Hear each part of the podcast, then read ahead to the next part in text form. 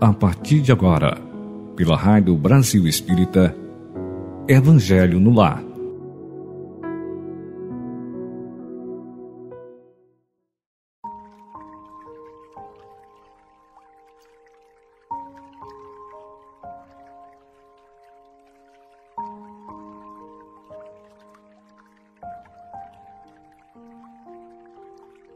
Bom dia, dia!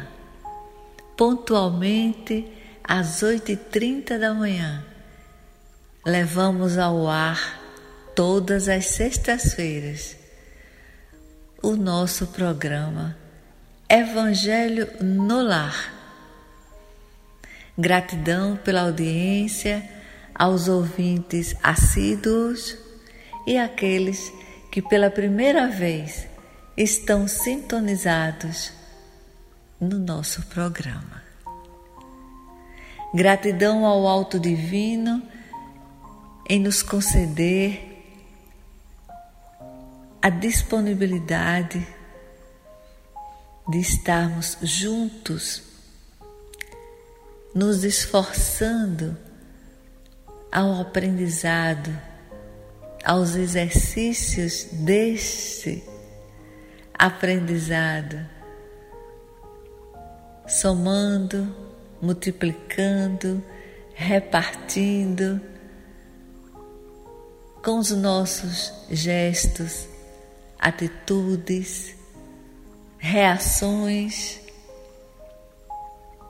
Assim também estamos evangelizando. Então, nesse momento, Queremos agradecer a RBE, a Rádio Brasil Espírita, por estar sempre nos apoiando, incentivando. Queremos também lembrar de todos aqueles que nós encontramos é, nas ruas, nas calçadas, nos shoppings e que nos cumprimentam agradecendo todo esse estudo que estamos nos esforçando sempre debruçarmos, meditarmos, avaliarmos. Tão bom meu Deus, obrigada. Obrigada pela realização desse nosso encontro semanal.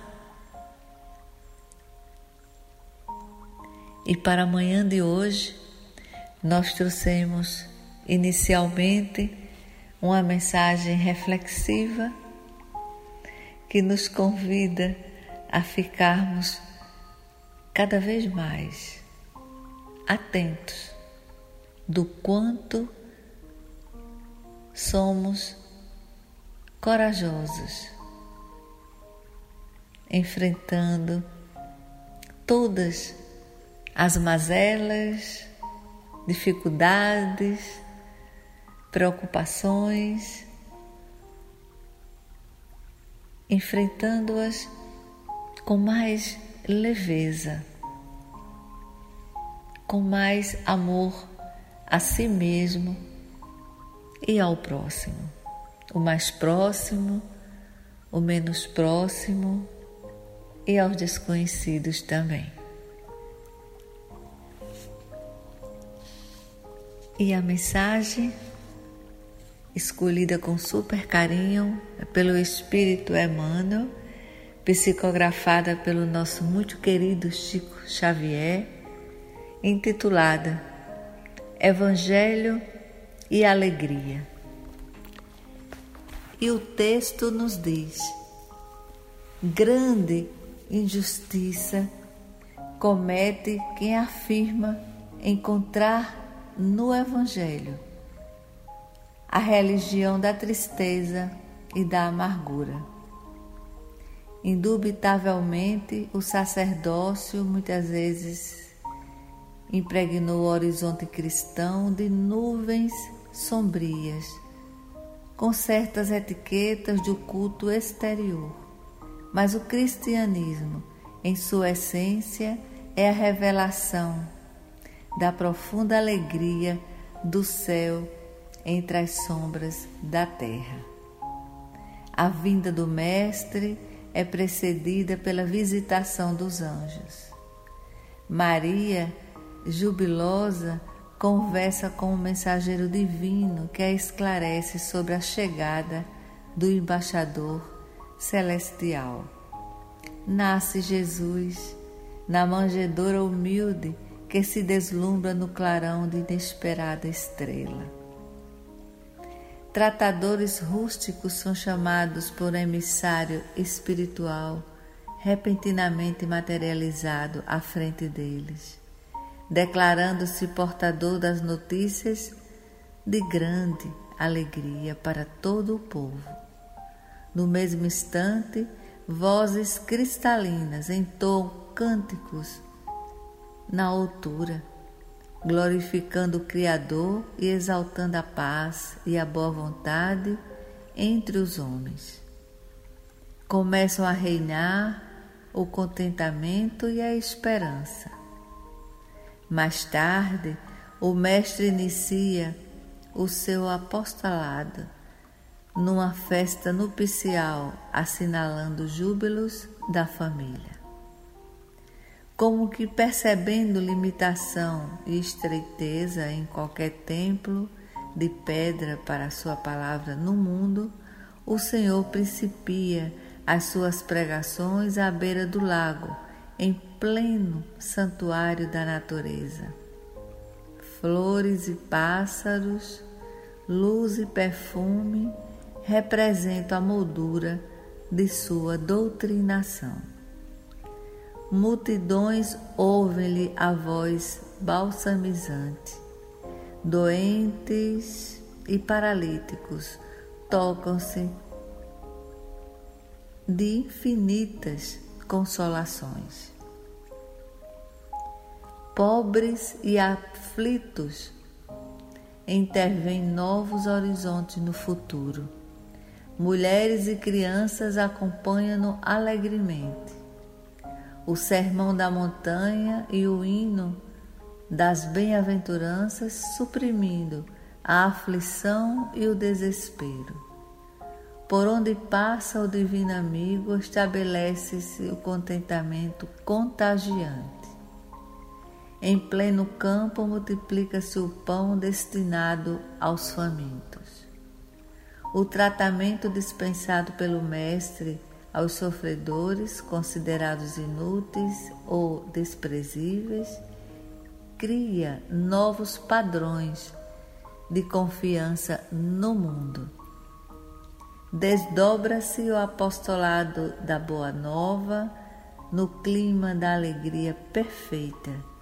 Cada criatura que resiste às notas consola obras do Evangelho começa a contemplar o mundo e a vida através de prisma diferentes.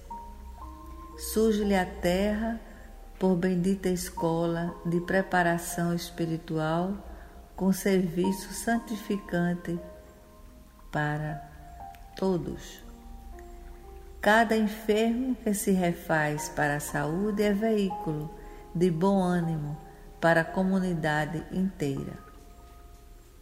Cada sofredor que se reconforta constitui edificação moral para a turba imensa. Madalena, que se engrandece no amor, é a beleza que renasce eterna. E Lázaro, que se ergue do sepulcro, é a vida triunfante que ressurge imortal. E ainda do suor sangrento das lágrimas da cruz, o Senhor faz que flua o manancial da vida vitoriosa para o mundo inteiro, com o sol da ressurreição a irradiar-se para a humanidade, sustentando-lhe o crescimento espiritual na direção dos séculos sem fim. Está aqui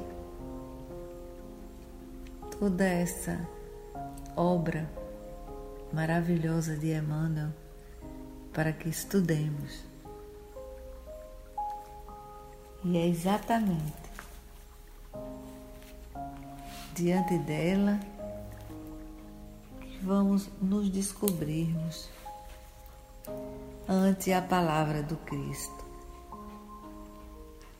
Em todos os tempos, evidentemente, surgem no mundo grandes espíritos que manejam a palavra, impressionando multidões. Entretanto, falam em âmbito circunscrito, com certeza, ainda quando se façam ouvidos em vários continentes. Então a gente lembra de Dante, que define uma época, e aí lembramos de Camões, que exaltam a raça, lembramos de Voltaire, que exprime determinada transformação social. A palavra de Jesus, no entanto, transcende lavores artísticos, as joias literárias, plataformas políticas postulados filosóficos, fórmulas diversas, estanques, e dirige-se a todas as criaturas da terra com absoluta oportunidade. Estejam elas nesse ou naquele tempo de evolução. Aí vamos compreendendo com esse texto que acabamos de ler que os ensinamentos do Mestre é assim que Emmanuel nos faz deduzir.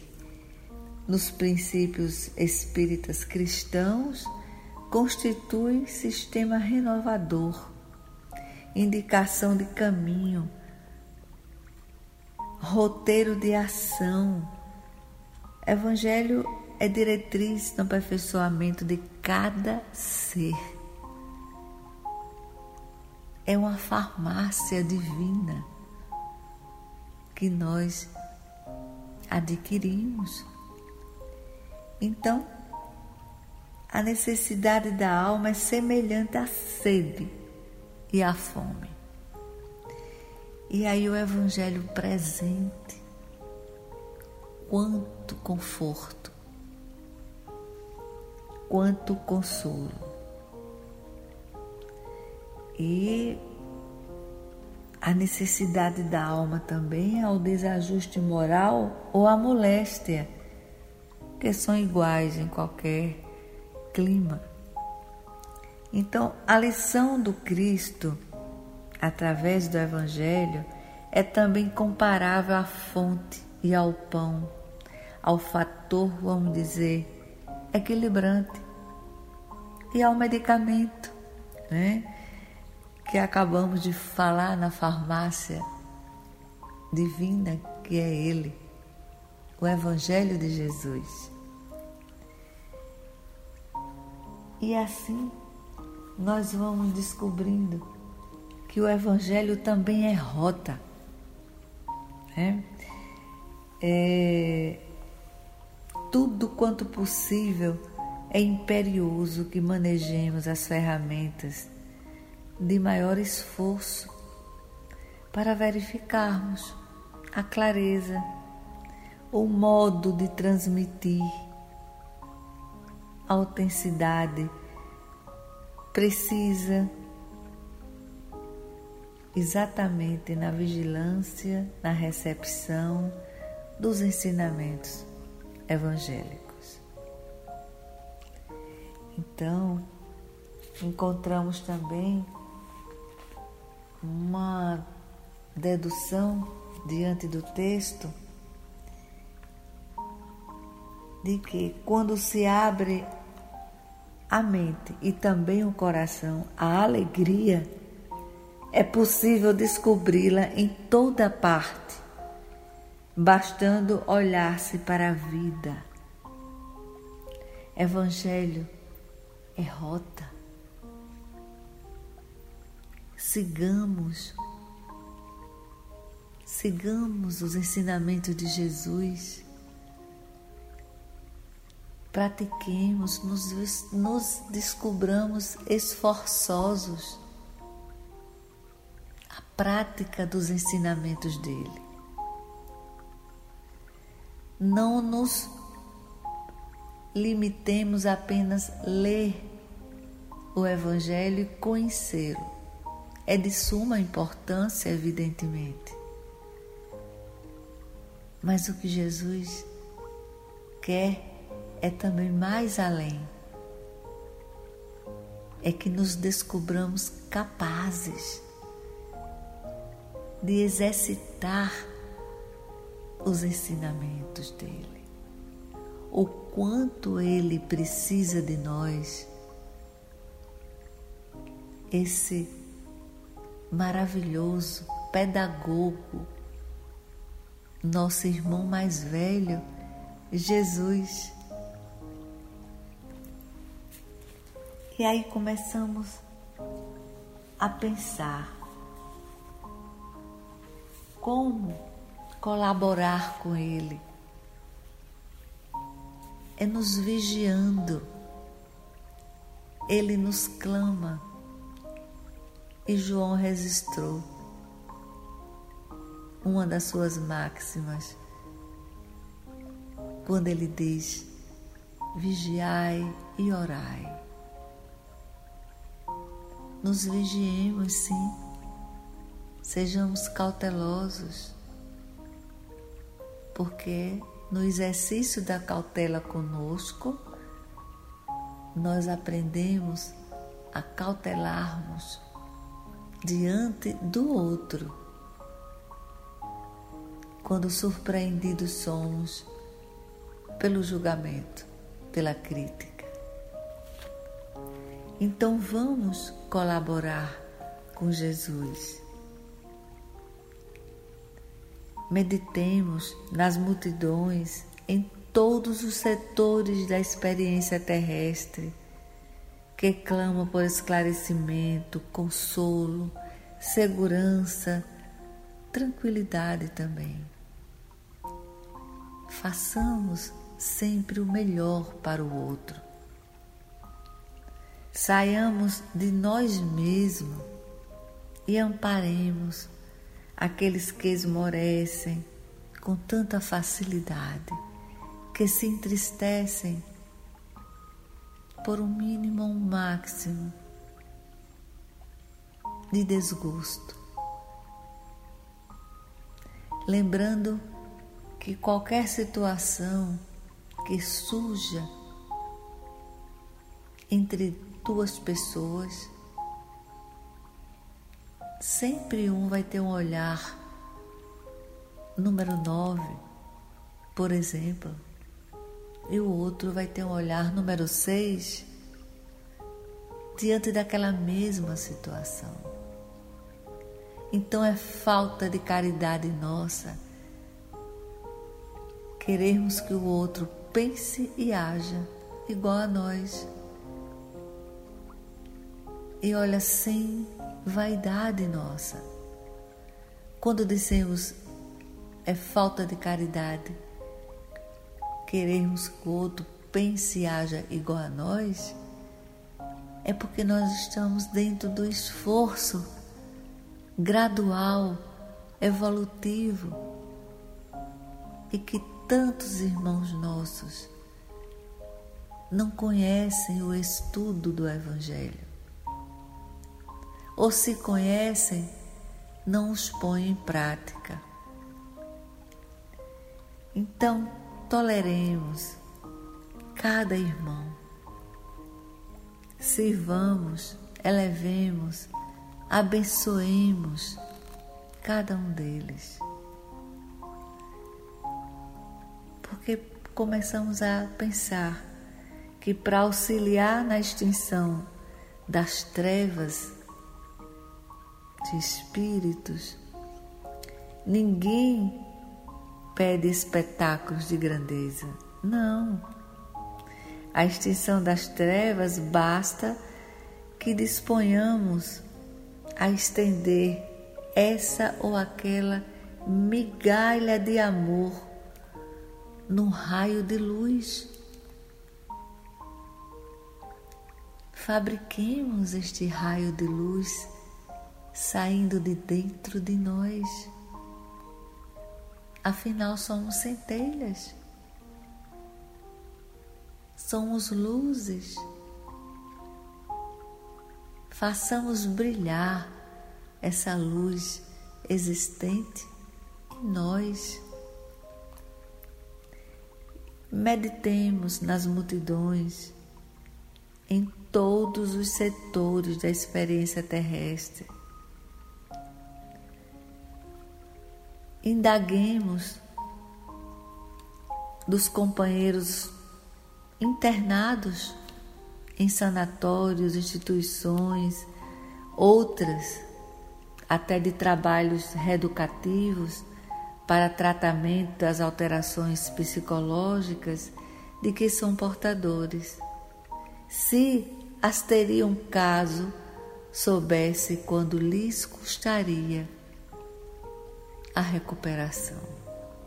Pensemos nisso. Então, se a compreensão já nos fez luz nos recessos da alma, reflitamos nos problemas, por exemplo, da fome espiritual. Quantos de nós continuam famintos? Ajudemos, ajudemos sempre. Aprendamos também que o lar não é somente o santuário de alvenaria onde reconfortamos o nosso corpo. É também um reino de almas, onde o coração reclama a bênção da paz. Cada coração de cada um de nós dentro do nosso lar Se não pensar dessa forma, nós nunca vamos deduzir que o nosso lar é um templo. Nós temos um altar vivo debaixo do nosso teto. Jesus, nosso Senhor Jesus Cristo, nos situa o espírito para o aprendizado na escola humana. Então, assim, é no lar que temos o nosso mais valioso curso de abnegação e fraternidade. E quando praticarmos o ensinamento do amor puro com quem nos partilha a mesa, e se entrelaça conosco através do calor do mesmo sangue, aí sim estaremos inteiramente habilitados para seguir com Jesus no apostolado do bem, a humanidade inteira. Precisamos exercitar, beneficiando a humanidade. e Deus quanto Ele nos oportuniza. A cada instante, em situações diversas, somos surpreendidos de que ali nos encontramos, como ceareiros, plantonistas do bem, agricultores espirituais dispostos a orgulhar de si mesmo, sabe? De dizer assim: meu Deus, como é delicioso servir ao outro. Sejamos bons nos esforcemos a benevolência naturalmente, naturalmente, como se fosse, sabe, fácil, mesmo não sendo. Nos esforcemos a benevolência. Nos descobramos sempre dispostos a sermos ceareiros dedicados, exercitando os ensinamentos de Jesus. Perdoemos, ajudemos, sem descansar. Vamos sempre assim lembrar que sob o véu misericordioso da reencarnação, amigos e adversários congregam disputando o prêmio do aprimoramento espiritual. Quando adquirimos a consciência da responsabilidade, estamos falando da responsabilidade pessoal de imediato sentimos que somos livres, mas que essa liberdade é sempre conquistada pela ação que se converte em bênçãos de amor. Somente através do amor perfeito, gente, é que de certa forma deduzimos que o ser humano pode considerar-se realmente livre de todas as amarras, mesmo que essa aquisição seja lograda de alguma forma através de um sofrimento. Por exemplo, o sofrimento faz mal, sim.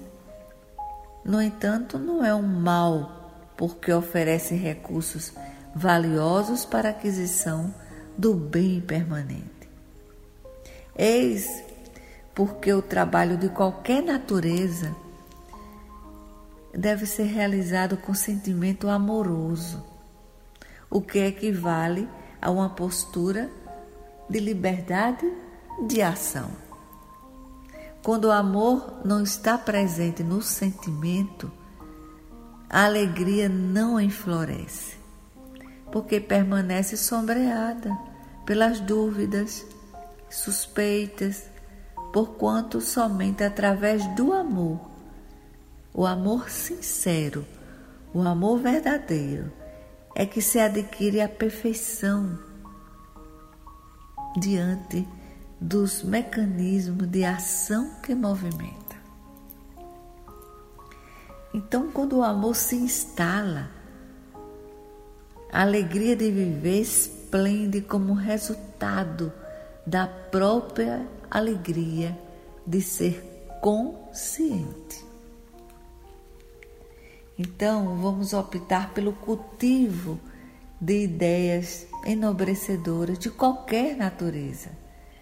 O entusiasmo nosso pela preservação fará dos nossos dias um contínuo encantamento. Então, se temos o hábito de encontrar sempre o melhor, quase invisível ou imperceptível nos acontecimentos menos felizes, iremos desfrutar de esperança e de júbilos perenes, permanentes. Então, vamos observar também as margens do nosso caminho e vamos regá-la, mesmo que seja com suor, com lágrimas, a fim de que as sementes do divino amor que se encontram nelas, sepultadas, germinem e transformem-se nas flores que vão adornar a nossa marcha. Essa marcha ascensional. vamos sempre acreditar nisso. Então, alguém que cultiva a alegria de viver, por exemplo, já possui este tesouro. Então, alegremos com a vida que desfrutamos e agradeçamos sempre a Deus a glória de saber, de amar, para agir com acerto.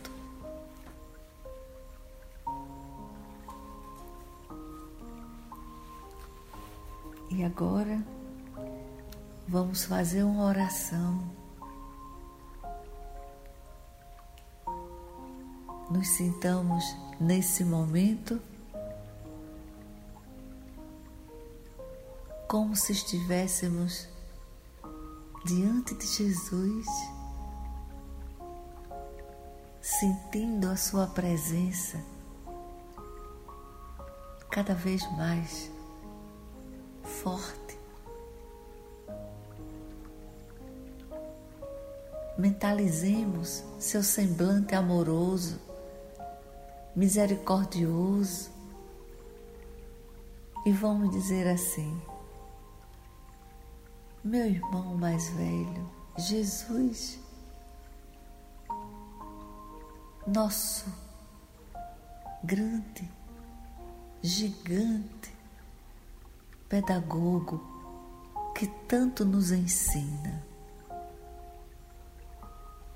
Gratidão pelos aprendizados, gratidão em fortalecermos a agirmos a favor do próximo, cobrindo-lhe com a nossa luz própria. A luz da vontade de servir, de ajudar, de amar, de aceitar o outro como ele é.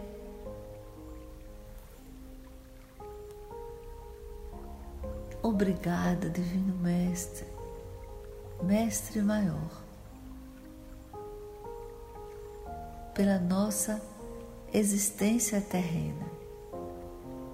É nesta oportunidade reencarnatória, mais uma oportunidade de crescermos, de desenvolvermos aprendizados,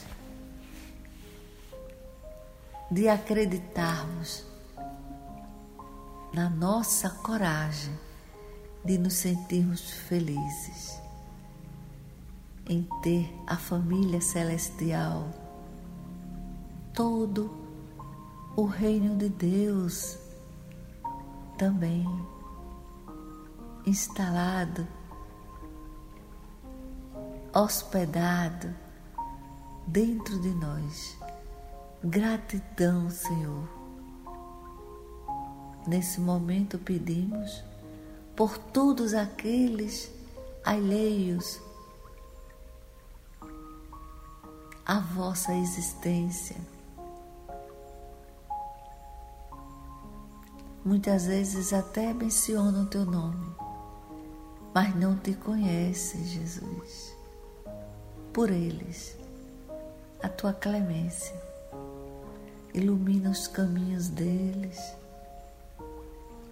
e que eles se descubram diante da possibilidade de estudar, de conhecer, de absorver e praticar finalmente os vossos ensinamentos.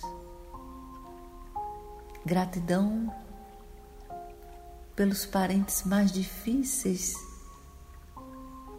na convivência diária. Sem eles, não cresceríamos.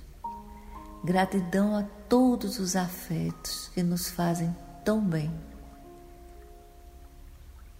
que a presença deles é compensatória diante dos sofrimentos, de alguns desgostos irreversíveis, dos desafetos.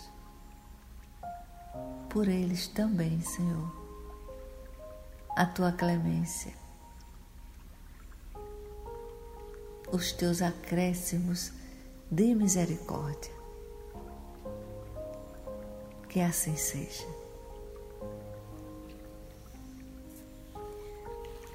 Agora vamos abrir o Evangelho a esmo.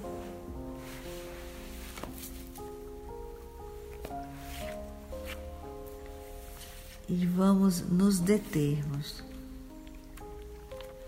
aqui no capítulo 10.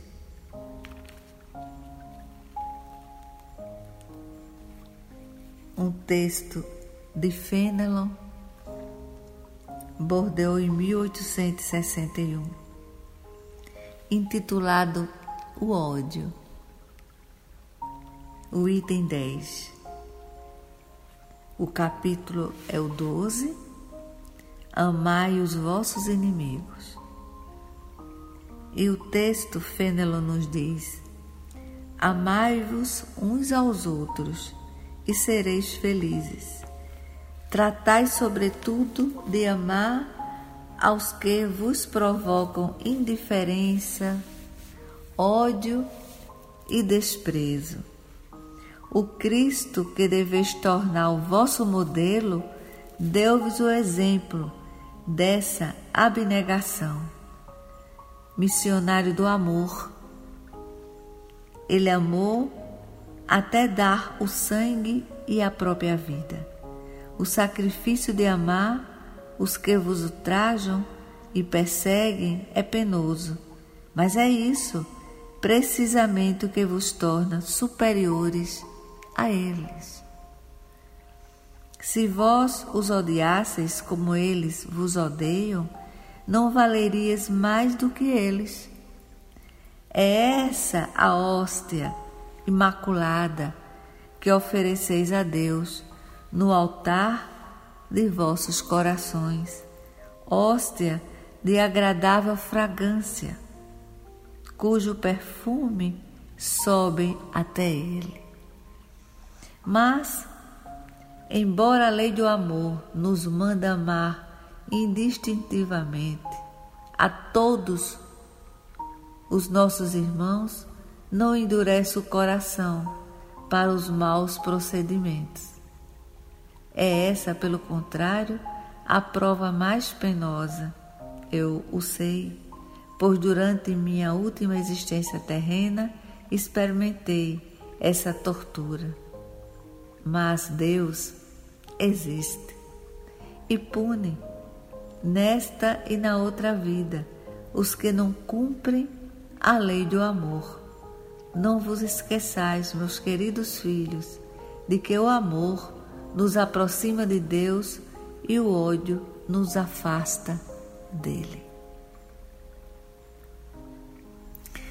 Então, olha aí o Evangelho nos mostrando o quanto é desprezível o sentimento inferior chamado ódio sentimento destrutivo, impressionantemente. Então, recordemos a conduta do Cristo sempre, sempre, numa apreciação nossa, reflexiva recheada de gratidão pelos ensinamentos dele. Sempre lembrando, sempre buscando a palavra do Cristo como bálsamo, como rota, como bússola. Então, assim, a lição dele, do Cristo, é comparável à fonte e ao pão, ao fator equilibrante, ao medicamento. Comentamos isso há pouco.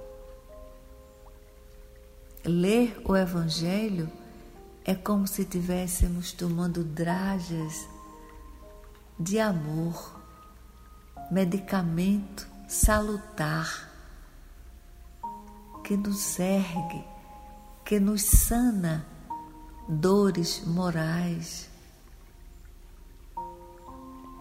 Estejamos sempre atentos do quanto nos beneficiamos termos o Evangelho segundo o Espiritismo, a cabeceira da nossa cama.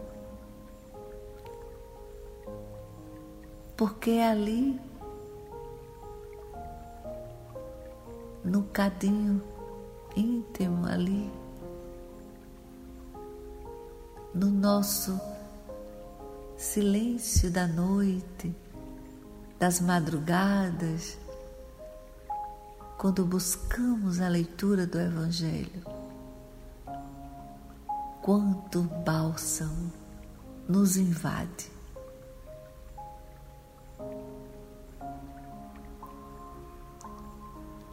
Então vamos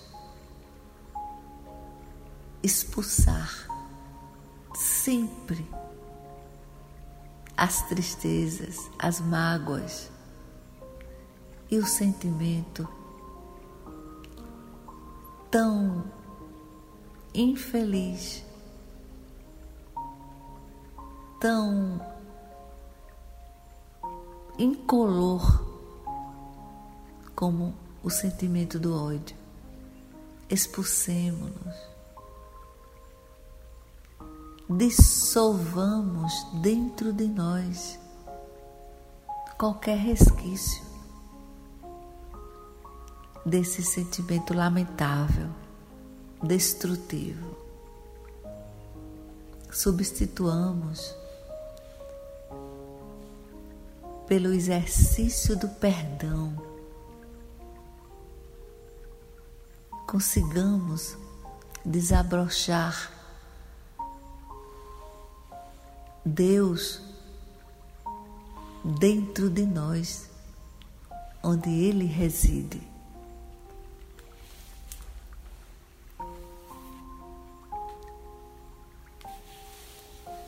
Nesse momento, vamos encerrando o nosso programa Evangelho no Lar. Elevando nossos pensamentos fechando os nossos olhos e vamos dizer assim: Obrigada, Senhor. Ó oh Deus, Pai. Obrigada, Mãe Maria de Nazaré. Obrigada, José, esse Pai amoroso que criou Jesus. Obrigada, irmão mais velho. Nosso Senhor Jesus Cristo, por tanta luz somada através do vosso Evangelho, a nossa luz própria, e prometemos a Ti de que vamos dar continuidade sempre, oportunamente, dos vossos ensinamentos. Prometemos, Senhor, nos vigiarmos, orarmos e expulsarmos quando invadidos fomos por sentimentos inferiores. Gratidão pela nossa saúde física que é a morada do nosso espírito, o corpo. Gratidão, Senhor, pelos caminhos que estamos trilhando com os nossos esforços evolutivos, sempre rumo à prática do bem. Que assim seja.